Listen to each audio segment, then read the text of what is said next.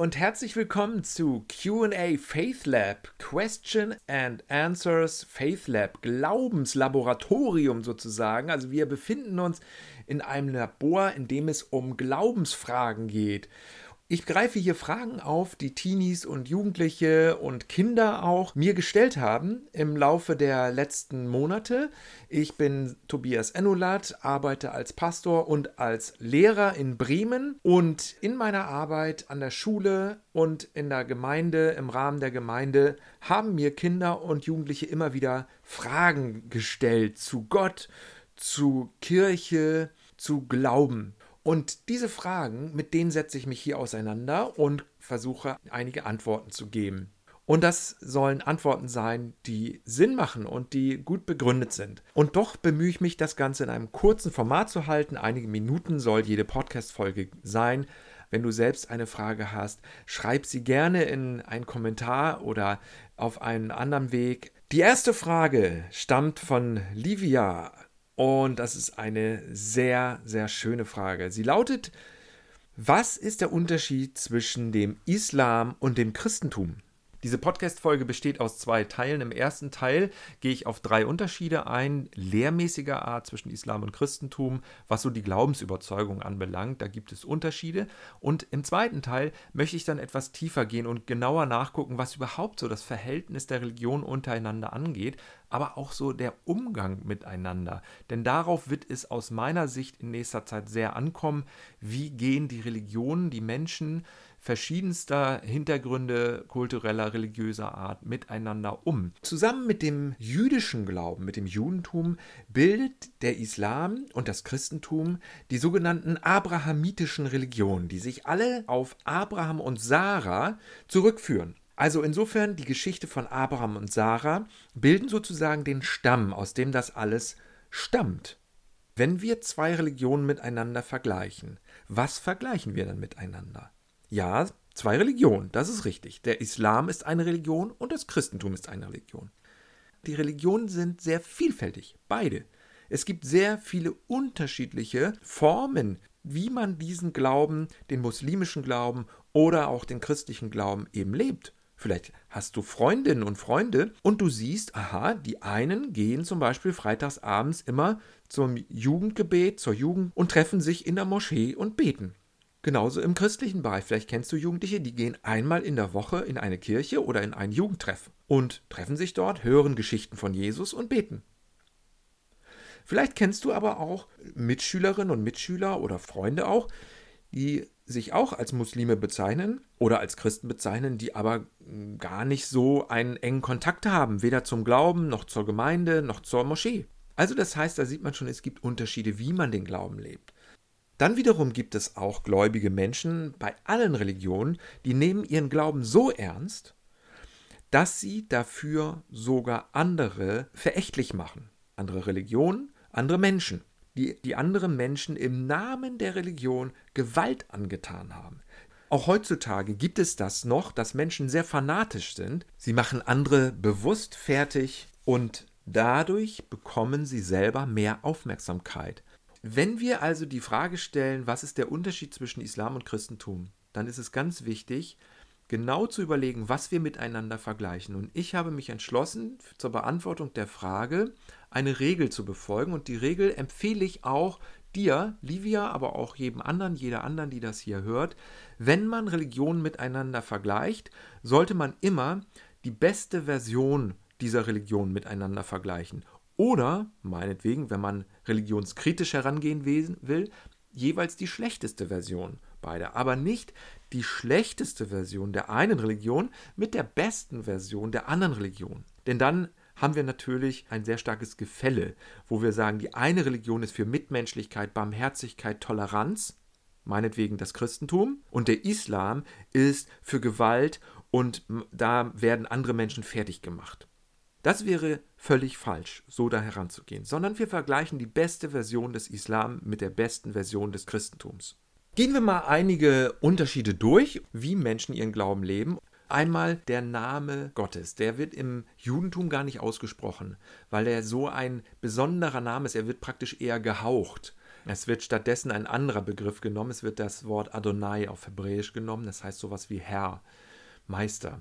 Im Christentum einfach Gott ist die Bezeichnung für Gott und im Islam ist die Bezeichnung für Gott Allah. Wobei Allah ist nicht nur die muslimische Bezeichnung für Gott, sondern auch die arabische Bezeichnung überhaupt für den einen Gott. Das heißt also, es gibt ja auch viele arabische Christinnen und Christen, die auch zu Allah beten. Sie beten aber zu dem christlichen Allah. Interessant, dass dasselbe Wort Christen benutzen und Christinnen und Muslime und Muslime.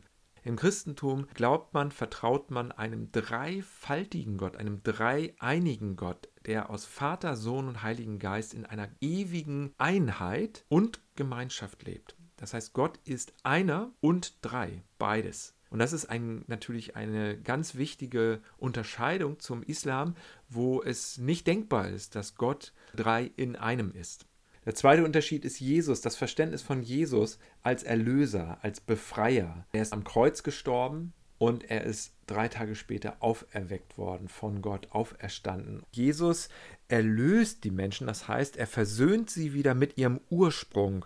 Jesus stellt die Beziehung wieder her zu sich selbst, zum göttlichen Ursprung der Liebe und zur, zu den Mitmenschen und zur Welt. Das ist Erlösung im christlichen Verständnis mit dem Ziel, die ganze Erde, den Planeten wieder zu heilen, in einer geheilten Weise auch das menschliche Zusammenleben zu gestalten. Eine gerechte Form von Zusammenleben. Das ist die große Vision im Verständnis des Christentums. Im Koran ist Jesus ein unheimlich hochgeschätzter Prophet, Isa, fast nur noch übertroffen vom Propheten Mohammed, aber eben ein Prophet. Also es gibt einen Unterschied im Verständnis Gottes, im Verständnis von Jesus und im Verständnis von Erlösung. Man kann im Islam, man kann als muslimischer Mensch sehr gut selber durch sein eigenes Verhalten Gott anbeten und auch sein, sein Leben so leben, wie es Gott möchte, indem man seine Befehle befolgt und indem man schnell das bereut, wenn man ihm seine Befehle nicht befolgt hat. Da kommt es einfach darauf an, dass man selber auf seinen Glauben und auf sein Leben achtet. Und so ist dann praktisch auch das, was man Erlösung nennen könnte, gegeben. Für den Umgang miteinander zwischen den Religionen ist es ganz wichtig, dass es um Zeugnis und Dialog geht, nicht um wer hat sozusagen die Wahrheit oder wer hat die bessere Religion oder einen besseren Glauben, denn das ist ja wie ein Battle oder wie so ein Wettbewerb, das ist ja macht ja überhaupt keinen Sinn. Was Sinn macht ist, sich unter, zu unterhalten mit Respekt füreinander, für den jeweils anderen Glauben. Das ist das große Ziel. Und die friedensstiftende Kraft des Islam und die friedensstiftende Kraft des Christentums wirklich zu nutzen und zu leben und miteinander auszudrücken, das für die Welt wäre wirklich ein Gewinn für die Welt. Da macht es wirklich auch Sinn, diese Religion zu haben, weil sie eben den Frieden fördern, weil sie das Gute fördern, weil sie eben immer zum Besseren hin die Menschen reizen und auch das Zusammenleben suchen zu verbessern. Dann können wir uns zum Beispiel an den Koran halten, der sagt in Sure 16, Vers 125, Ruf zum Weg deines Herrn mit Weisheit und schöner Ermahnung und streite mit ihnen auf die beste Art. In der Religion gibt es keinen Zwang, sagt Sure 2, Vers 256. Und im Christentum gibt natürlich der auferstandene, präsente Jesus Christus selbst seinen Jüngern und Jüngerinnen den Auftrag zur Verkündigung. Ihr werdet meine Zeugen sein in Jerusalem und in ganz Judäa und Samarien und bis ans Ende der Erde. Und Zeugnis geben bedeutet einfach erklären, erzählen, was man erlebt hat, wie Gott ist, was Jesus für einen bedeutet. Darum geht es im Gespräch und so soll das geschehen. Es gibt keinen äußeren Druck und keinen Zwang in dieser Bezeugung des Glaubens.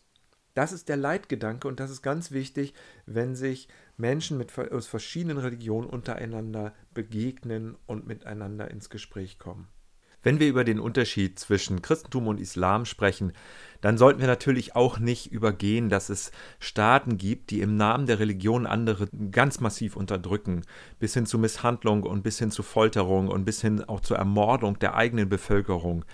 Ähm, fangen wir an beim Iran als Beispiel, wo du in der Öffentlichkeit als Frau ein Kopftuch tragen musst. Und wenn du erwischt wirst dabei, dass du öffentlich irgendwo unterwegs bist und kein Kopftuch trägst, dann wirst du belangt, dann wirst du bestraft. Oder wenn du während des Ramadans, äh, dass du auf der Straße entlang gehst und dass du einen Apfel isst, auch dann musst du eine Strafe befürchten.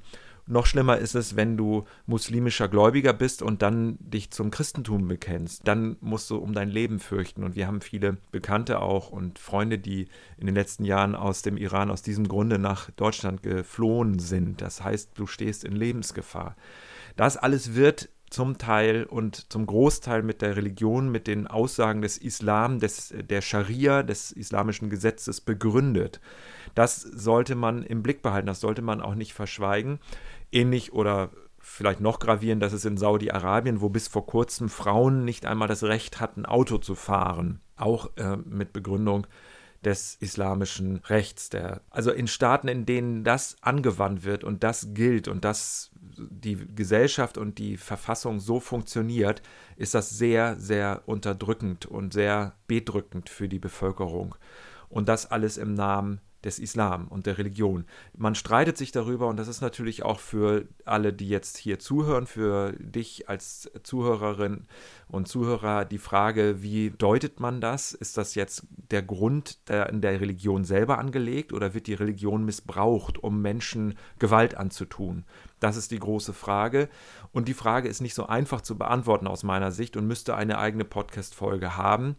Ich will nur darauf hinweisen, dass wenn man natürlich Aussagen des Koran aus dem Zusammenhang reißt, dann kann man natürlich sagen, ja, das liegt im Koran das begründet, das liegt in der Religion begründet. Genauso könnte man das aber auch mit dem Christentum tun. Und man könnte sagen, wenn du Stellen aus dem Alten Testament aus dem Zusammenhang nimmst und sie nicht durch die Jesusbrille liest und auch so nicht im Gesamtzusammenhang des Alten Testaments verstehst, dann könnte man auch Gewalt rechtfertigen mit dem Alten Testament.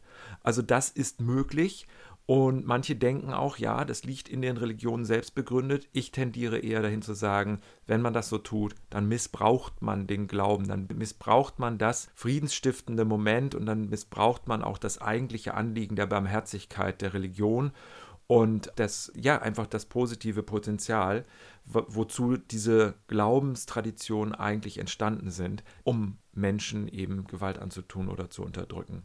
Ähnlich sehe ich das mit den islamistischen Gewaltattentätern, dass einfach für die eigenen Hass- und Gewalt- und Machtfantasien eine Religion verwendet wird, benutzt wird, um im Namen dieser Religion Leid und Unheil über andere und über die Welt zu bringen. In Wirklichkeit ist es ja nichts anderes als Terrorismus und dafür wird die Religion sozusagen gekapert die genauso gut aber auch als Friedensbotschaft und als Versöhnungsmittel verwendet werden könnte. Und natürlich muss man immer auch differenzieren zwischen dem Wort Islamismus, was diese fanatische Ideologie, die auch politischen Anspruch hat und die auch äh, Gewalt verbreitet, da muss man unterscheiden zwischen Islamismus und dem Wort Islam, das einfach diese spirituelle, religiöse, langen, breiten Strom der Menschheitsgeschichte bezeichnet.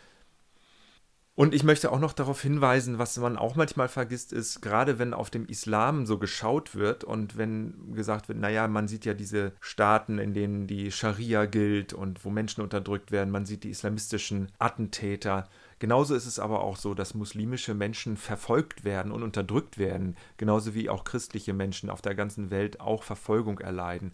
Zum Beispiel in China, in, in der Region Xinjiang. Dort leben viele Uiguren, sogenannte Uiguren. Das sind muslimische Menschen, zum Beispiel aus Kasachstan und aus anderen Ländern, die dort leben.